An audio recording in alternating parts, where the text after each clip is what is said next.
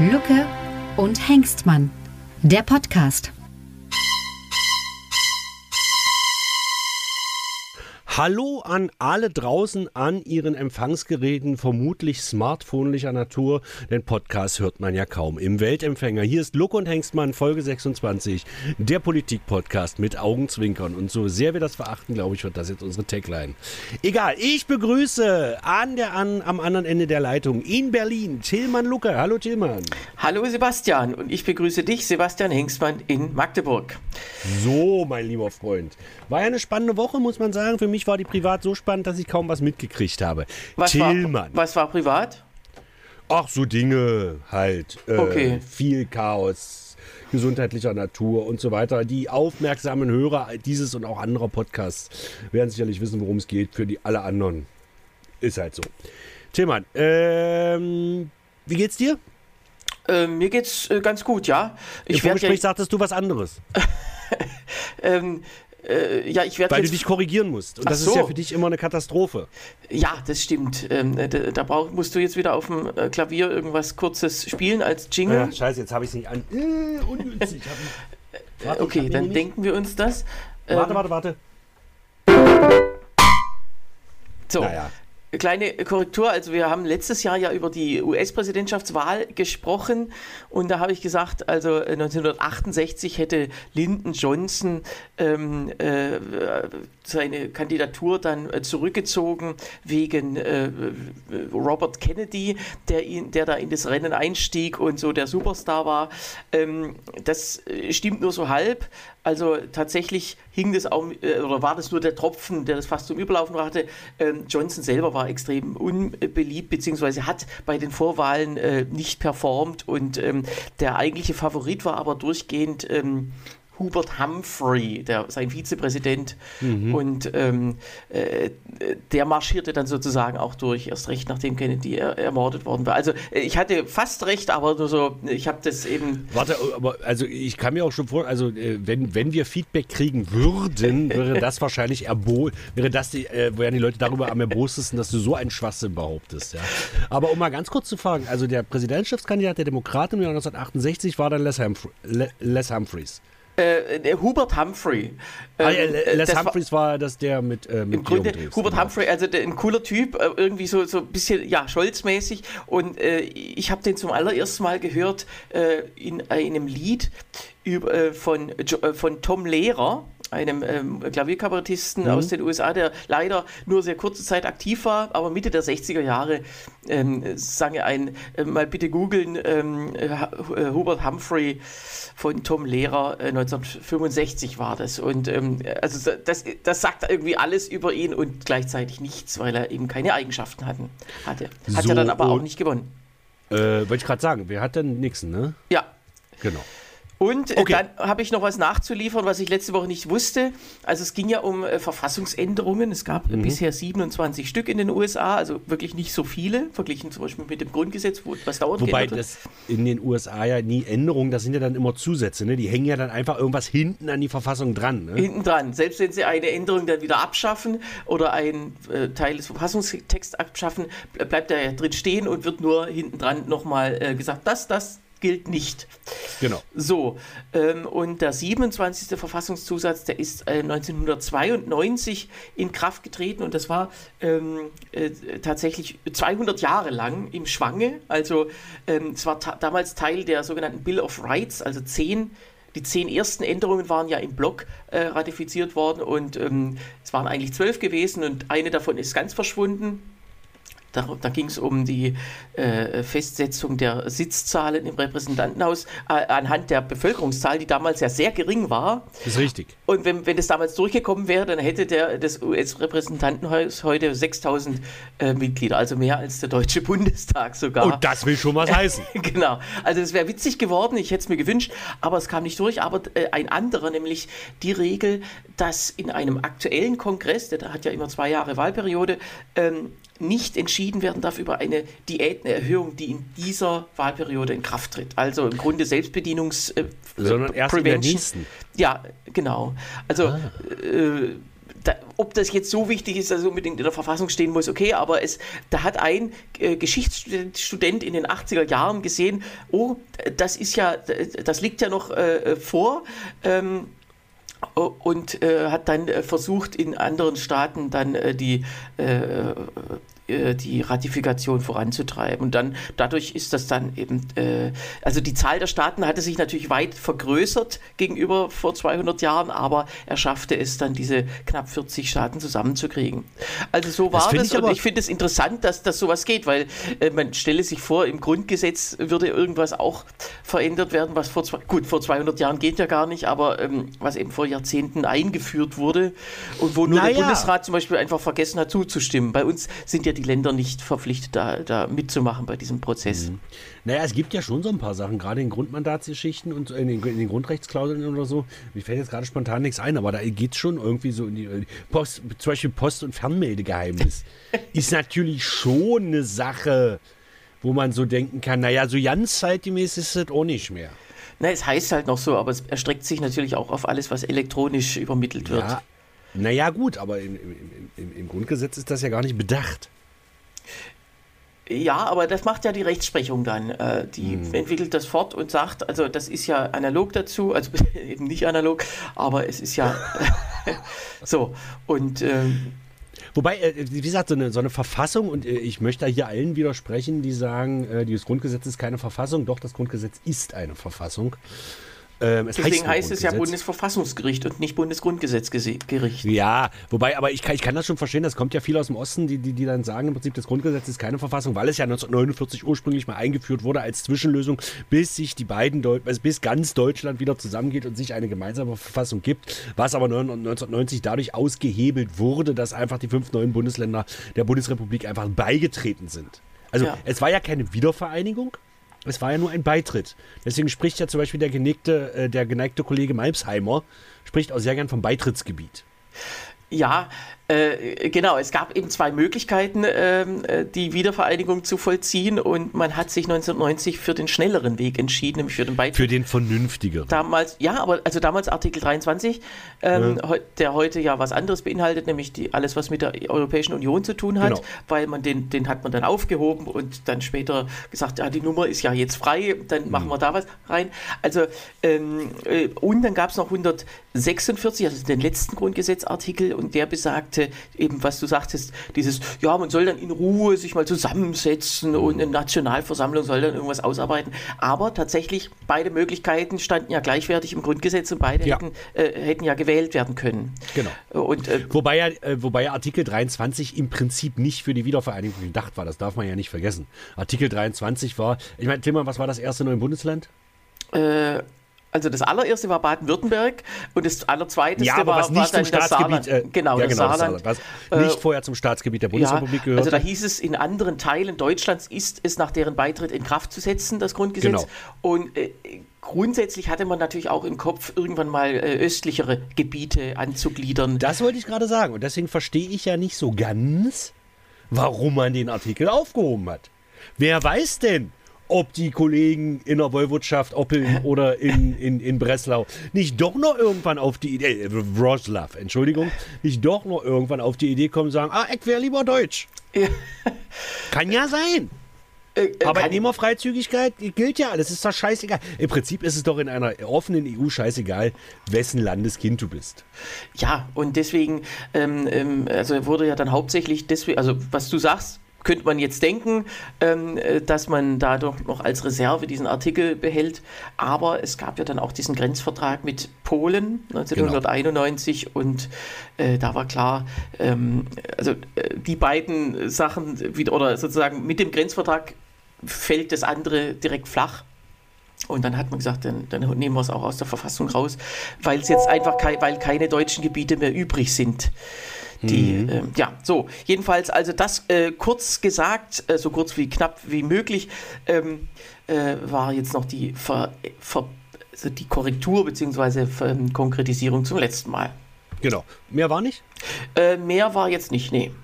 Okay, schade. hätte gern noch, hätte gern noch ein paar äh, Verfassungs. Ähm, verfassungsrechtliche Diskussionen mit dir geführt. Das ist ja sehr spannend. Ja, machen wir mal wieder. Wenn es Ja, weil, ansteht. also, weil ich wollte eigentlich darauf hinaus, dass, ja, dass viel zu viel an Verfassung rumgedoktert wird. Ein Grundgesetz, Im Grundgesetz hat meiner Meinung nach eigentlich nichts drin zu stehen. Das Wichtigste, was für mich im Grundgesetz oder in einer Verfassung zu stehen hat, ist immer, das Nähere regelt ein Bundesgesetz. Darum, genau, das ist halt eigentlich rechtlich. Das ist nur ungefähr grob, dass hier, wir sind Sozialstaat, wir haben Demokratie und wer daran was ändern soll, der kann sich mal ins Knie ficken. Das sollte in einer Verfassung stehen, meiner Meinung nach. Ja. Mehr nicht. Es steht meiner Meinung nach schon viel zu viel drin im Grundgesetz. Ja, also der Umfang, an, der Umfang des Grundgesetzes hat sich ja auch äh, ungefähr verdoppelt gegenüber 1949, also reine Wortanzahl. Also die Artikel Mhm. auch, weil es ja immer Artikel so und so A kommt noch dazu, aber auch äh, der reine äh, Wortumfang ist auch verdoppelt worden. Naja, also ja, weil, weil ähm, sowas wie die Schuldenbremse, ja, Genau, was Äh, soll das?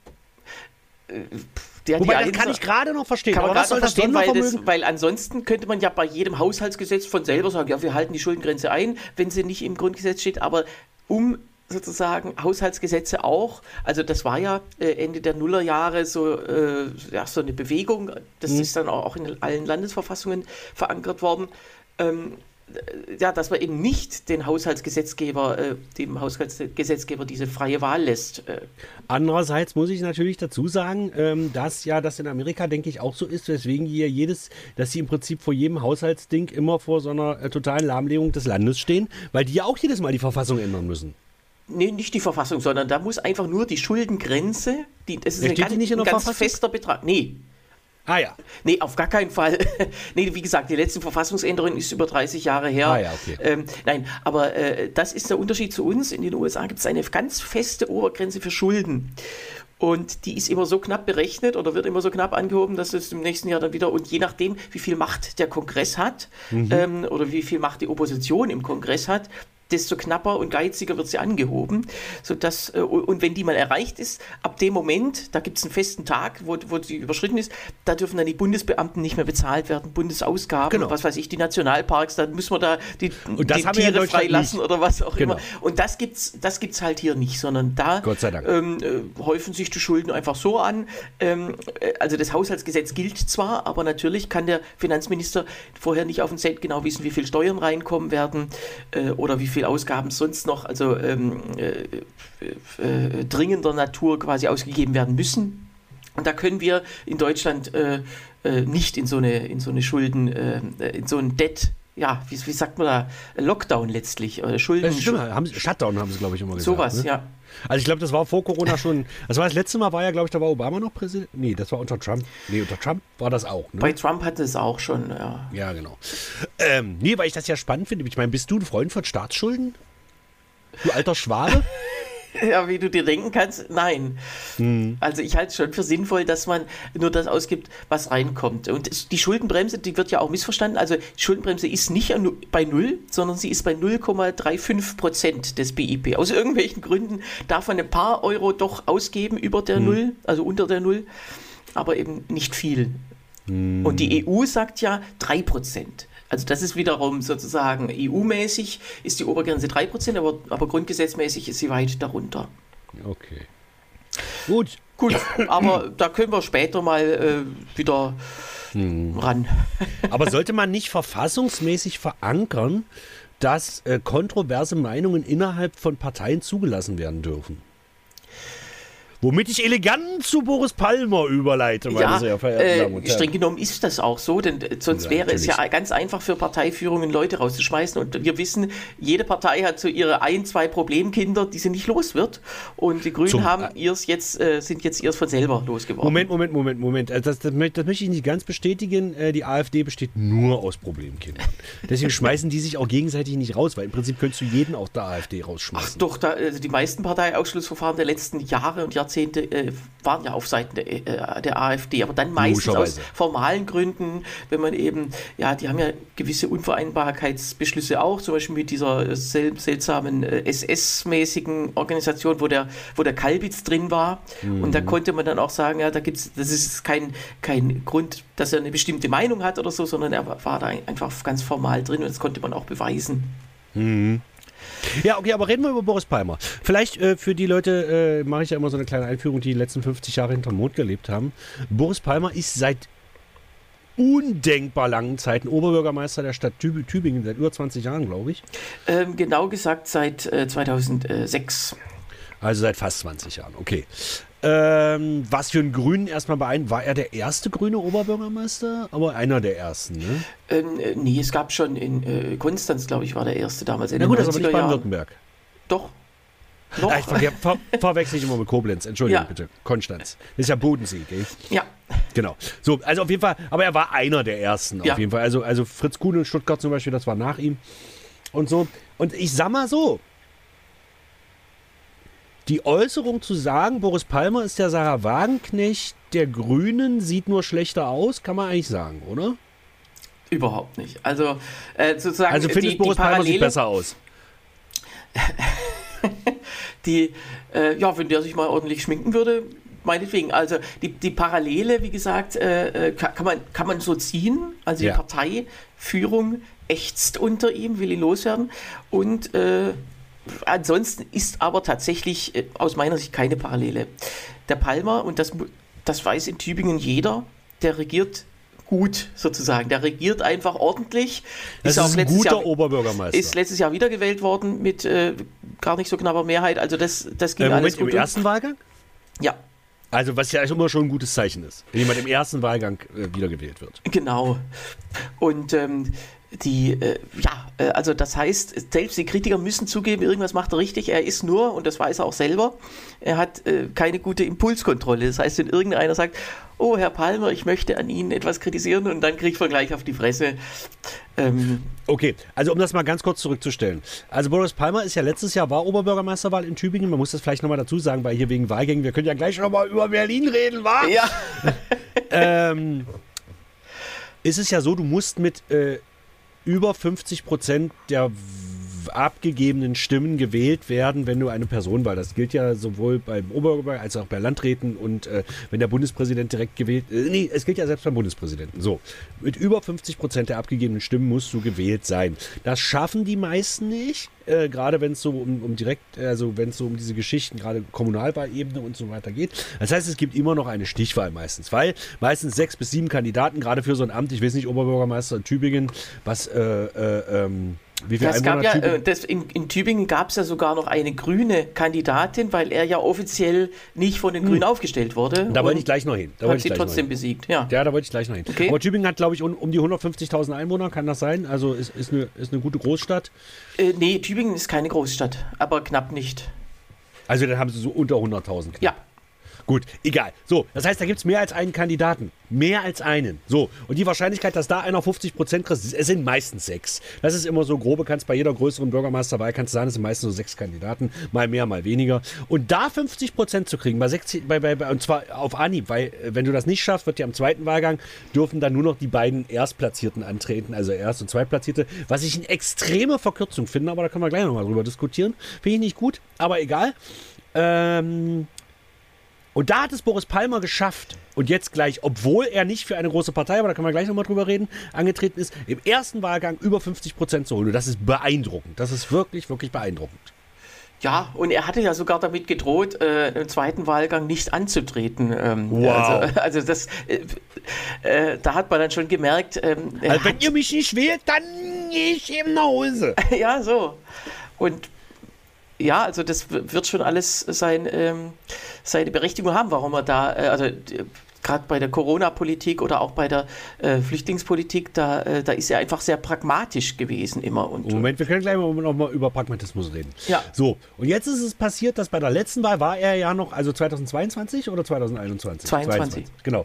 War er ja noch Mitglied der Grünen, ist aber nicht als Grüner angetreten. Das heißt, die Grünen in Tübingen, die, die, die, die, die, der Stadtverband oder wie immer das in Tübingen heißt, hat eine eigene Oberbürgermeisterkandidaten gegen ein damals noch Parteimitglied aufgestellt und Palmer hat trotzdem gewonnen.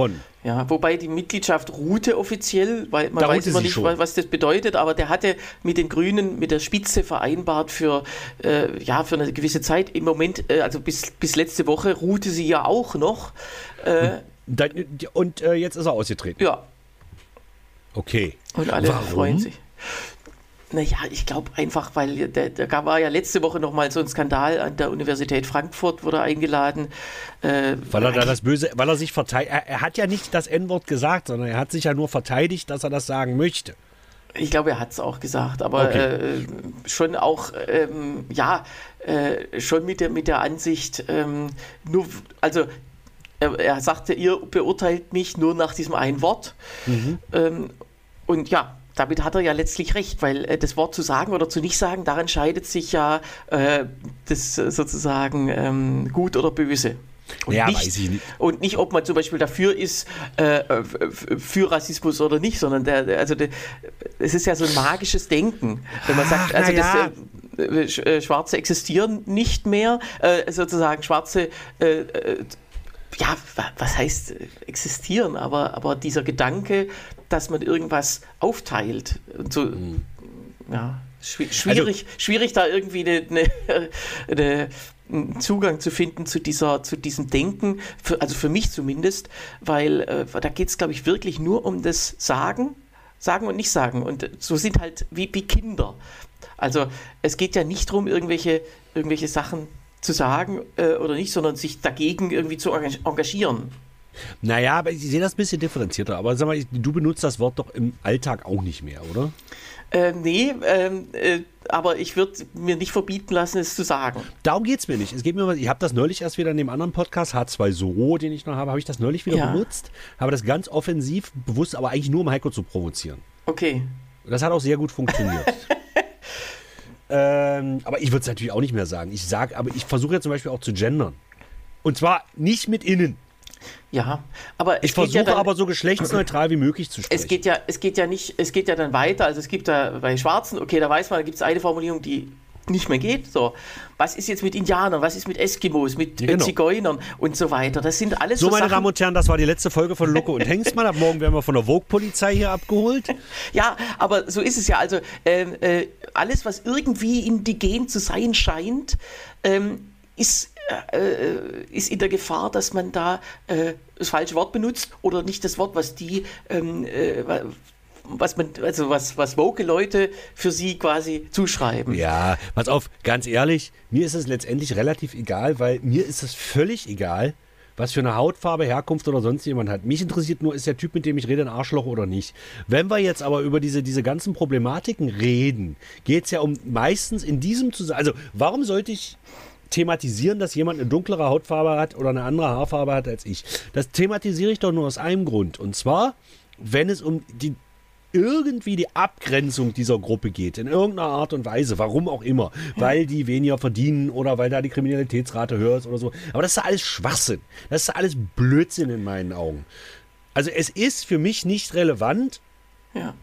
äh, wes optischen Kindes jemand ist. Guck mal, du zum Beispiel bist ja auch sehr hässlich. Trotzdem verkehre ich sehr gerne mit dir. Und umgekehrt geht es dir ja mit mir wahrscheinlich genauso. Also ist doch das völlig egal. Ja, und äh, da könnte man fragen, äh, wer achtet denn am meisten auf die Einteilung in Gruppen? Das sind die Rechts- und Linksidentitären, so. weil die ihre, die, die brauchen diese Gruppen, um äh, die Menschen in gut und schlecht einzuteilen. Spannenderweise die Linken eben, also die Linksextremen eben auch lustigerweise. Ja.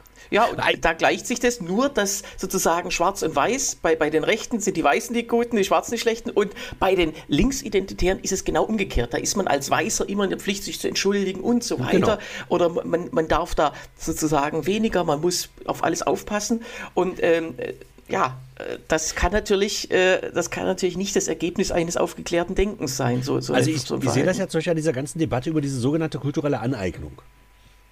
Ähm, das halte ich für eine ganz gefährliche Kiste, weil ähm, der Grundgedanke dahinter ist ja wieder super, dass man sagt, es kann nicht sein, dass ich nehme, nehme jetzt mal ein ganz blödes Beispiel, dass irgendwelche dummen, reichen Amerikanerinnen es schick finden, sich einen Knochen ins Ohr zu stecken und äh, sagen, guck mal, ich laufe heute mit Negermode rum. Huch, jetzt habe ich es gesagt.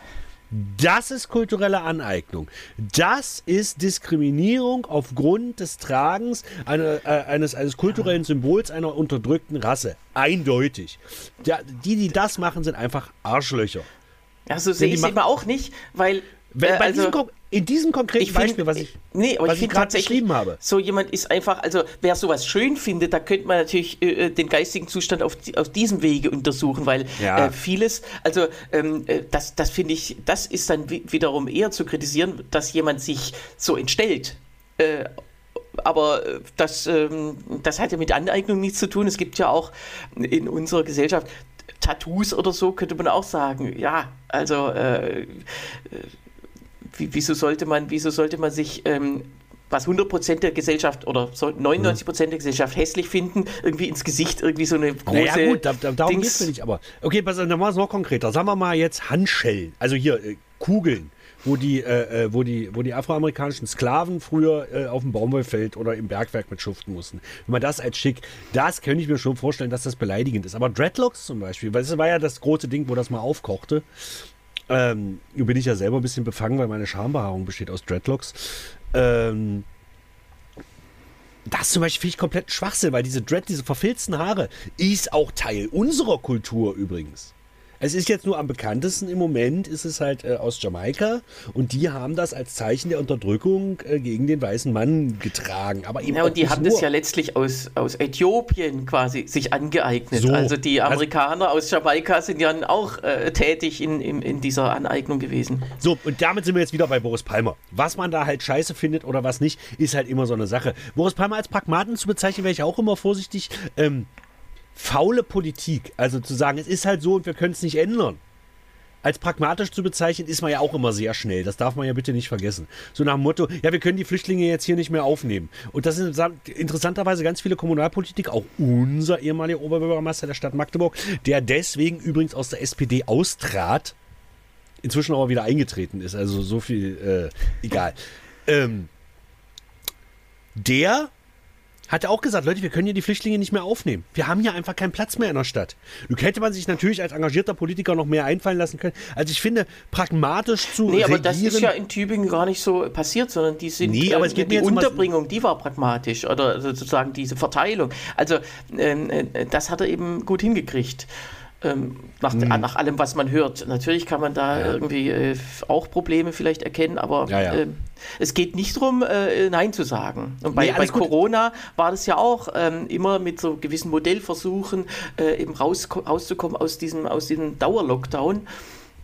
Ja, Worum es mir aber geht, ist, je, je tiefer du in der politischen Ebene kommst, umso parteiloser wirst du in deinen Handlungsebenen. Also, ich sag mal so, ein Fraktionsvorsitzender im Bundestag einer Volkspartei. Nee, nehmen wir mal nicht einer Volkspartei, sondern einer Splitterpartei. Wie jetzt zum Beispiel der FDP oder der SPD. Ja?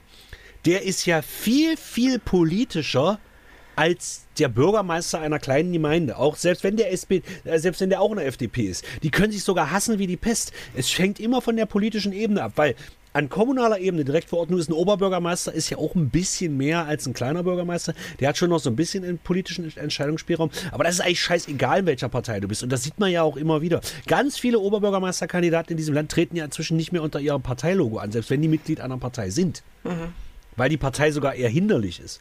Das spielt nur wirklich in den großen Parlamenten eine Rolle. ja. Und, und guck mal in die ganz kleinen Gemeinden, du hast von den, selbst im Westen, im Osten sowieso, aber selbst im Westen hast du von den etablierten Parteien immer weniger drin. Du hast ganz oft Freie Wähler, Bürger für. Ja, aber Freie Wähler, das ist ja auch ein Etikettenschwindel, weil das ist ja auch eine Partei, beziehungsweise. Nee, nee, äh, nee, nee, nee, nee. Ich meine jetzt nicht die Freien Wähler, aus, sondern zum Beispiel bei uns in Egeln heißt das unabhängig. Genau. Ist das, heißt das da muss man unabhängig? gleich an das Leben des Brian denken, wie viele Genau. äh, Volksfronten es gibt. Und bei den Freien Wählern, es gibt einfach unendlich viele Freie Wähler äh, in Deutschland. ja, weil das einfach Menschen sind, die sich keiner Partei anschließen wollen. Ja, aber das ist natürlich über, als erstmal überheblich, sich Wähler zu nennen, wenn man eigentlich freier Gewählter sein sollte. Also das wäre Oh Gott, jetzt fängt der Herr Lucke hier Naja, wieder an mit nee, aber das ist so, nee, aber die sagen, Mensch, ah, da sind die Politiker, da sind die äh, von von der, aus der Kommunalebene, von Ja. Hm. den Grünen, von der SPD und CDU und so weiter. Und wir sind was Besseres, weil wir sind ja frei, also unabhängig. Äh, und das ist eigentlich eine Frechheit, weil als ob man selber kein, gar keinen Willen hätte und nach dem Losverfahren entscheiden würde. Und das ist halt so eine, ähm, so eine äh, Sicht, die mich schon abstößt an, an solchen Politikern, die sagen, äh, also ich bin ja, ähm, ich gehöre, also ich bin irgendwas in so einer, zwar in einer Gruppe, nämlich die Freien Wähler, mhm. aber die Gruppe ist ja irgendwie so frei, dass sie auch schon wieder scheißegal ist. Ja, dann kann ich mich fragen, ja, warum soll ich denen dann die Stimme geben? Ganz einfach, weil ähm, das bei, bei äh, das, das, das hat kommunalrechtliche Gründe. Es macht zum Beispiel keinen Sinn, dass die Freien Wähler im Landtag in einer Fraktion in Bayern, das ist, glaub, Bayern ist, glaube ich, der einzige Landtag, wo Freie Wähler drin sind, oder? Und Brandenburg und Rheinland-Pfalz. Aber da ist so. ganz wenig, ja. also verschwindend gering. Ne? So, und auf kommunaler Ebene ist es einfach so, dass du Listen brauchst. Du brauchst Listen. Das ist, glaube ich, das ist Kommunalwahlgesetze unterscheiden sich von Bundesland zu Bundesland, äh, aber auch nur geringfügig. Aber du brauchst Listen. Und du gibt es ganz viele Einzelkandidaten. Also, du kannst zwar auch als Einzelkandidat antreten, aber dann schaffst du es meistens nicht in, in das Staatsparlament, Bürgerschaft, wie auch immer das heißt. Es ist besser, wenn du auf einer Liste stehst, wo ganz viele andere auch draufstehen. Und wenn ich mich aber irgendeiner Partei nicht anschließen will, kann ich immer zu den Freien Wählern gehen. Es gibt immer, es gab, gibt, gibt sogar Orte, da gibt es drei, vier Freie Wähler gewählten Gemeinschaften oder so. Also zum Beispiel bei uns in Egeln war das so, es gab früher die Freien Wähler dann gab es das Bürgerforum Ein neuer Weg ich auch mal, ein neuer Weg. Weißt du, wir machen es mal anders. So. Ja, und die weil es noch nie jemand anders probiert hat, angeblich. Genau. Und äh, die haben sich dann irgendwann zur unabhängigen Wählergemeinschaft äh, Egeln zusammengeschlossen. Das heißt jetzt, glaube ich, unabhängige Wählergemeinschaft der Egeler Mulde. Ist ja auch egal. Die sind aber, glaube ich, also ich, ich merke gerade die Zuhörerzahlen, äh, die sinken genau, gerade im Tiefflug, weil jetzt wird alles aufgezählt, was es jemals in Egeln. So, was ich damit sagen will, die sind aber zum Beispiel nicht Mitglied in diesem Landesverband Freie Wähler oder nur sehr lose. Ja? Also die, die zählen im Prinzip nicht das, was man unter Hupsis Freien Wählern in Bayern kennt. ja. ja? So, aber eins, ein tatsächlich die meisten, das muss man tatsächlich sagen, auf Kommunalebene, also ich kann sagen, dass die unabhängige Wählergemeinschaft, die ist, wenn du da irgendeine politische Richtung überhaupt erkennen willst, meist noch ein Stück rechts von der CDU. Ja, ja, also das. Ähm, es existiert halt und irgendwie scheinen sie ja auf kommunaler Ebene dann doch äh, zumindest Pers Personen halt zu haben, genau, Personen zu haben, die äh, eine gewisse Bekanntheit im, in der, im Dorf haben und dadurch genau. halt auch nach vorne kommen. Aber also aus meiner Sicht ist halt irgendwie zu denken, ja, ich mache die bessere Politik als diese scheiß Parteien und so. Das, das finde ich irgendwie, das finde ich einfach extrem unsympathisch und es passt eben in dieses Parteienbashing, was ja seit Jahrzehnten einfach hm. ähm, ähm modern ja, wie groß ist. ähm, wie groß ist Waldbach zum Beispiel? Deine ja. Heimat, wo du ursprünglich mal, wo du quasi entschlüpftest. Genau, Waldbach ist, äh, hat knapp 2000 Einwohner, gehört zu einer größeren Gemeinde mit 12.000, also okay. so mittel. Genau, Egeln hat, also wo ich wohne, wir sind die Zentralgemeinde einer 10.000 Einwohnergemeinde. Ihr habt das ja auch, ihr habt ja auch noch sowas wie Verbandsgemeinden, ne? das kommt ja, glaube ich, aus Baden-Württemberg. Äh, ähm, ist ja auch egal. Ja, also da, äh, bei, bei, bei, kleineren Gemeinden, da gibt es dann schon so, so, gewisse Verwaltungsaufgaben, die man sich dann teilt. Genau, und ähm, wir haben dreieinhalbtausend Einwohner, also jetzt weniger inzwischen. Und bei uns wählt man halt die Leute, die man auf dem Wahlzettel persönlich kennt. Das ist halt einfach so. Und ich weiß, du hast, hast du jemals in Waldbach gewählt? Äh, das erste Mal, ja, als ich da noch gewohnt habe, ja.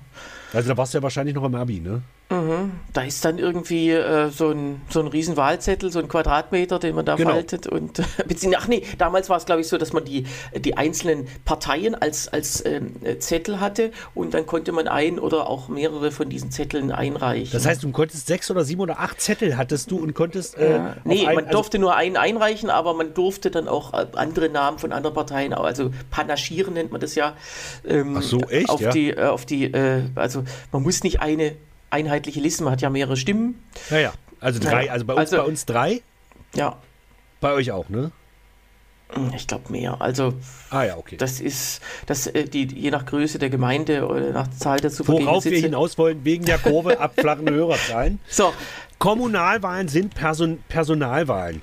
Genau. Und da sind wir jetzt wieder bei Boris Palmer. Und Boris Palmer redet offensichtlich so, wie es dem Tübinger gefällt. Es gefällt aber der grünen Parteispitze nicht, weil ja. Boris Palmer ganz oft was Antigrünes sagt. Ja. Und er offensichtlich Probleme mit seiner äh, Impulskontrolle hat, wie du eben schon so schön gesagt hast. Ja, und er hat jetzt gesagt, er nimmt sich eine Auszeit. Also äh, erstmal äh, wird sie auch professionelle Hilfe suchen. Das ist ja ihm auch eine Stärke, dass er das. Also ich, ich könnte jetzt nicht äh, zum Beispiel nicht äh, sagen, dass Wolfgang Kubicki, der ja eigentlich noch viel schlimmer ist, weil er einfach. Und noch viel dringender professionelle und, äh, Hilfe Der braucht. ist eben kein Pragmatiker, sondern der ist nur destruktiv. Der hat noch nie irgendwo ein Regierungsamt gehabt und äh, weiß aber alles besser. Und das ist im Grunde sozusagen vom, vom Unsympathiefaktor, würde ich sagen, äh, mal 10 vom Palmer. Stimmt, und, der und war der immer nur würde nie- Fraktionsvorsitzender in Schleswig-Holstein. Genau, ne? und das hat aber den Grund, weil er ja Anwalt ist und ganz gut verdient. Und äh, mit einem Regierungsamt dürfte er sowas nicht mehr machen. Aber Ah ja, äh, okay. mit einem Parlamentsamt kann er nebenher alles Mögliche dazu verdienen. Mhm. Das ist sein Grund. Also auch sozusagen ähm, kann, man, kann man ja gut oder schlecht finden. Aber diesem Typen würde ich nie zu, äh, zutrauen, dass der sagt, ich hole mir professionelle Hilfe. Und insofern kann man schon sagen, der Palmer hat ihm oder sicher manchen anderen äh, auch etwas äh, voraus. Oder dass zum Beispiel Rolf Mützenich von der SPD-Fraktion mal sagen würde, so, ich hole mir jetzt professionelle Hilfe beim Nachdenken über meine äh, Russland-Sympathie der vergangenen Jahrzehnte oder meinen Pazifismus. Ja, das macht er einfach nicht, sondern sagt, ich Sag mal, was hast du eigentlich für eine Katze zu kämmen mit Rolf Mützenich? ja, die Formulierung, Formulierung kannte ich noch gar nicht, aber Mhm. also äh, ich glaube, solange der irgendwas zu sagen hat, werde ich, äh, werde ich ihn bekämpfen mit all meiner, mit der Macht all meiner Worte. Okay. Ich kenne Ah ja. kenn ihn ja nicht. Naja, aber das ist halt so, deswegen ist die Politik ja so, wie sie ist, nämlich hin und her und man will irgendwie der Ukraine zwar helfen, aber man will es nicht zugeben, ja, weil man irgendwie noch an diesem Pazifismus festhält von früher und der ist, äh, man darf sich nicht geirrt haben und das ist eigentlich immer der, der schlimmste Grund, eine Meinung weiterhin zu haben, weil die, die Meinung, die man, also die man bisher hatte, darf sich ja nicht geändert haben. Naja, also das ist ein ganz anderes Thema, äh, kommen wir wahrscheinlich vielleicht in den nächsten Monaten nochmal drauf, wenn es um weitere Waffenlieferungen geht und Mütze nicht sich wieder hervortut oder wenn er dann wieder gegen Marie-Agnes Strack-Zimmermann pöbelt. Ja, gut, okay. Also, ich meine, ähm, wir könnten mal. Wann, wann hat die Ampel? Hat äh, im November jetzt irgendwann Halbzeit, ne? Äh, also wenn, je nachdem, ob man den, den Wahltermin nimmt, dann im September Ja, ja. oder den Inaugurationstermin dann im Ja, Dezember. wir können doch mal Mitte Oktober. Ja, Lass uns mal auf Mitte Oktober orientieren. Da können wir doch mal ein kleines Fazit ziehen. ein Ampel-Special, ja. Ja, machen wir mal ein Ampel-Special. Dann suchen nehmt euch mal schon mal drei, vier Stunden frei im Oktober So. für uns. Gut. Genau. Oder wir machen wieder so ein, so ein ähm, na, egal. Mehrteiliges Äh, Super-Special. So, wir haben natürlich mal wieder amtlichst überzogen, liebe Hörerinnen und Hörer. Tillmann, äh, hast du noch irgendeinen Klops der Woche oder irgendein kurzes Päckchen? Du hast doch, du, du liest so Ähm, also genau, äh, das spanische Parlament hat jetzt verboten Stierkampf, allerdings nur Stierkampf äh, mit Zwergen. Also Wie- Stichwort wie, wie, wa, warte. Stichwort dass man-. Ja. Also, dass der Zwerg keinen Stier töten kann oder dass die Matadore keine Zwerge töten Oder dass die dürfen? Stiere die Zwerge nicht. Ja, nein, es geht eher darum, um, um sozusagen zur Schaustellung von Zwergen. Ähm, was, Und äh, Zwerg ist ja, sagt man auch nicht, das sind kleinwüchsige Tillmann. Äh, Genau, also, äh, äh, also letztlich Synonym für Spanier, kann man sagen, oder? So. Warum sind die Italiener übrigens alle so klein? Weil Ihre, ihre Mutter, Mutter ihre Mutter sagt äh, wenn, äh, als Kind zu ihnen, wenn du groß bist, musst du arbeiten. So. So. Und warum, und warum gibt es den Orgasmus? Damit der Italiener an sich äh, weiß, wann er aufhören muss zu vögeln.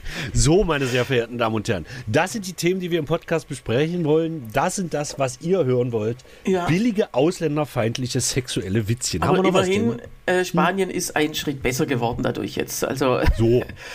Nun könnte man die Stierkämpfe im Allgemeinen verbieten, aber auch das wäre ja wieder kulturelle Aneignung. Genau. Und wir, was wir jetzt gar nicht äh, gemacht haben, weil äh, das ja auch schon eine Woche her ist und wir das letzte Woche aber noch nicht äh, besprechen konnten, war ja die, gescheiterte Wahl von Kai Wegner äh, im äh, ähm, Abgeordnetenhaus, drei Wahlgänge. Und Warte meiner kurz, Ansicht nach, Warte kurz.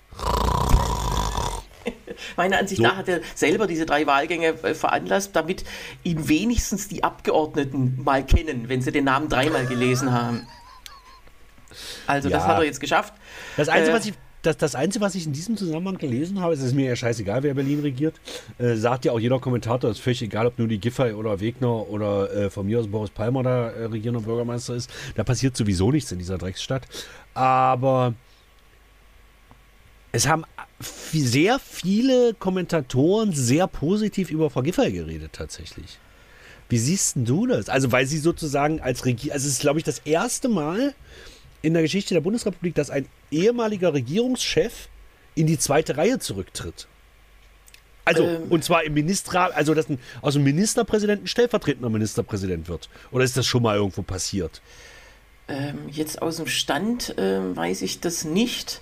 Also aber nicht, tatsächlich wär äh, ja so sozusagen gleichwertige Konkurrenten. Also in den 40er, 50er Jahren gab es äh, mehr, mehrmals schon so Situationen, wo äh, SPD und CDU in Berlin, ähm, sie, also wobei die SPD immer stärkere Kraft war und der CDU-Heini hat sich da meistens untersortiert.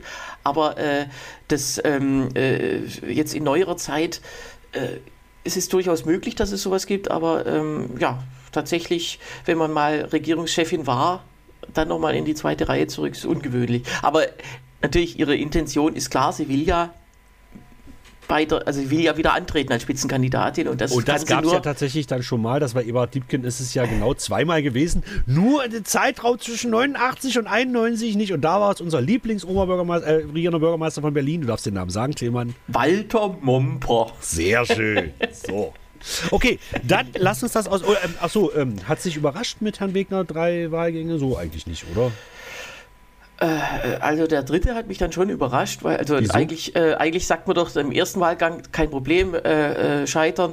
Das ist ja auch schon mal vorgekommen mit Klaus Wowereit 2006. Das Genau. war übrigens eine witzige Situation, weil dann damals der äh, habe ich glaube ich schon mal erzählt, der, der äh, Präsident des Abgeordnetenhauses, wie hieß er? Ähm, ja, ähm, genau. Nicht, der Name fiel ja gerade schon mal. Walter Mumper. Ach so, Genau. ja, natürlich. Also, ich wusste, äh, dass wir auch schon mal drüber geredet hatten. Und der sagte, äh, ja, Sie haben, äh, also von 149 Stimmen haben Sie 74 bekommen. Herzlichen Glückwunsch, nehmen Sie die Wahl an. Und wo war Ja. ich nehme die Wahl an. Und dann minutenlang alles noch, er stand schon vorne zur Vereidigung und plötzlich riefen die Leute, hey, Moment, 74 äh, geteilt durch ist 149. nicht ganz die Hälfte.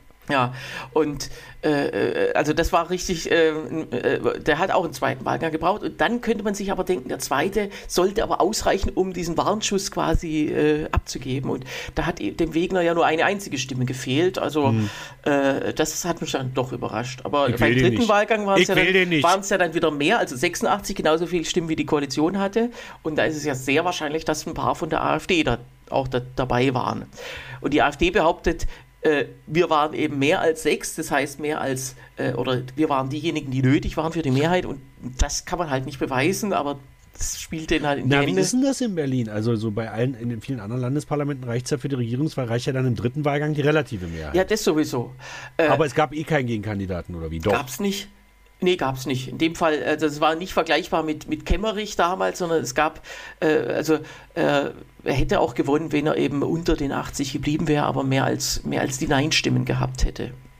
Und insofern ist das eben nicht vergleichbar mit damals in Thüringen. Äh, aber es gab natürlich gleich wieder, äh, ja, von der die AfD hat sich gefreut, die, die Grünen haben geschäumt, oh, der darf die Wahl nicht annehmen und so weiter. Alles Spielchen, also das wird alles vergessen sein, glaube ich.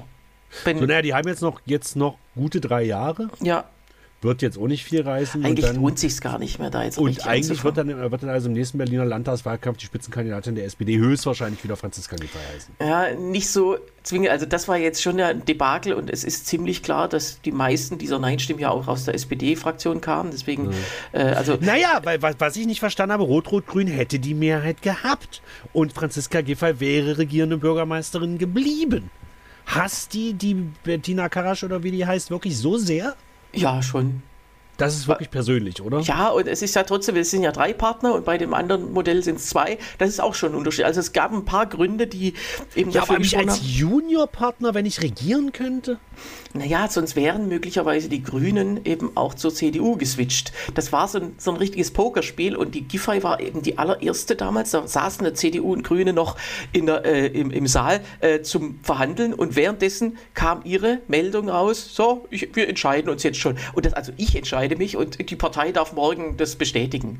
Das heißt, es war Ah, wirklich... also die hatte Angst, dass Timing. es zu schwarz-grün kommt. Äh, ja, ja. Ah. Und die Grünen lagen, ja, das war ja an dem Tag, wo die, wo die Endauszähl endgültige Auszählung war, äh, äh, und die Grünen lagen äh, äh, 52 Stimmen hinter der SPD. Genau.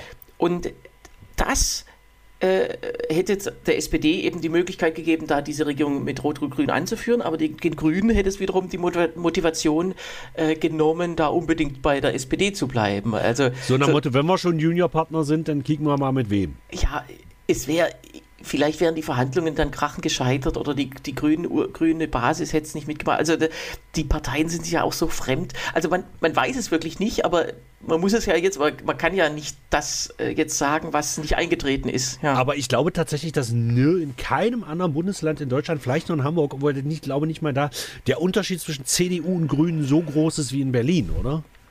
Da hast du ja wirklich diese Prenzlauer Berg Macchiato trinkenden. In Sachsen noch äh, ähnlich, ja. Nee, in Sachsen sind ja die Grünen ganz anders drauf. Auch nicht. Da hat man auch die Leipziger, vor allem die Leipziger Grünen und, und Ja, halt aber die, die, spielen ja wirklich kaum eine Rolle. Die Kretschmer CDU, ja klar, von, von den Größenverhältnissen ist das anders. Aber tatsächlich, also, aber ich glaube, und, tatsächlich und die schaffen es ja zusammen zu regieren in Sachsen. Das ja, darum, ja. weil das egal ist. Ja. Weil es da wirklich egal ist. Aber ich glaube, die, die, die, die grünesten, also nein, die, die, die wokesten Grünen gibt es in Berlin, oder? Ja, und die, und die schwärzesten CDUler, also Großstadt-CDUler, sage ich jetzt mal vorsichtig, gibt es ja auch in Berlin. Also ja. die berühmten Wilmersdorfer Witwen. genau. Alter, wir sind schon wieder über eine Dreiviertelstunde hier. Das ist okay. jetzt auch, wir wollten eigentlich gar nicht so lange über Berlin reden. Äh, also, nicht, äh, aber trotzdem, das interessiert mich jetzt. Also Schwarz-Grün in Berlin wäre eigentlich nicht vorstellbar, oder? Das ist erstmal nicht vorstellbar. Und deswegen äh, glaube ich, rein von, vom Pragmatismus aus ist diese gro große Koalition jetzt in Ordnung. Äh, und äh, ja, wird es okay, am, wenigsten, äh, am wenigsten Potenzial für irgendwelche, zu, zumindest für ein Platzen der Regierung geben. Dass die Regierung natürlich auch das alles nicht hinkriegt, was alle vorher nicht hingekriegt haben, das ist ja vollkommen klar. klar Okay, meine äh, liebe Zuhörenden, wenn ihr jetzt, ein, wenn ihr jetzt die Podcast-Folge nochmal hört, könnt ihr ein Trinkspiel machen. Und zwar, wenn jedes Mal, wenn irgendjemand von uns beiden, meistens immer das Wort pragmatisch oder Pragmatiker sagt, einfach einen kurzen Kippen. Oder du hast an einer Stelle Pragmat gesagt, so wie Schwachmat wahrscheinlich. Pragmat, ja, stimmt, habe ich gesagt. Ja, du hast völlig recht. So, und apropos Schwachmat und kurzen Kippen, es ist jetzt hier Mittag bei der Aufnahme, das heißt, ich habe Hunger und werde jetzt einen kurzen Kippen. Oder wie Gerd Dudenhöfer mal in seiner Rolle als Heinz Becker sagte, mir ist mit dem Magen nicht so gut wenn es nicht besser wird, trinke ich einen Schnaps. Hoffentlich wird es nicht besser. In diesem Sinne, Themann, ich wünsche dir eine schöne Woche. Wir hören uns nächste Woche. Ja, bis dann, Sebastian. Tschüss. Tschüss.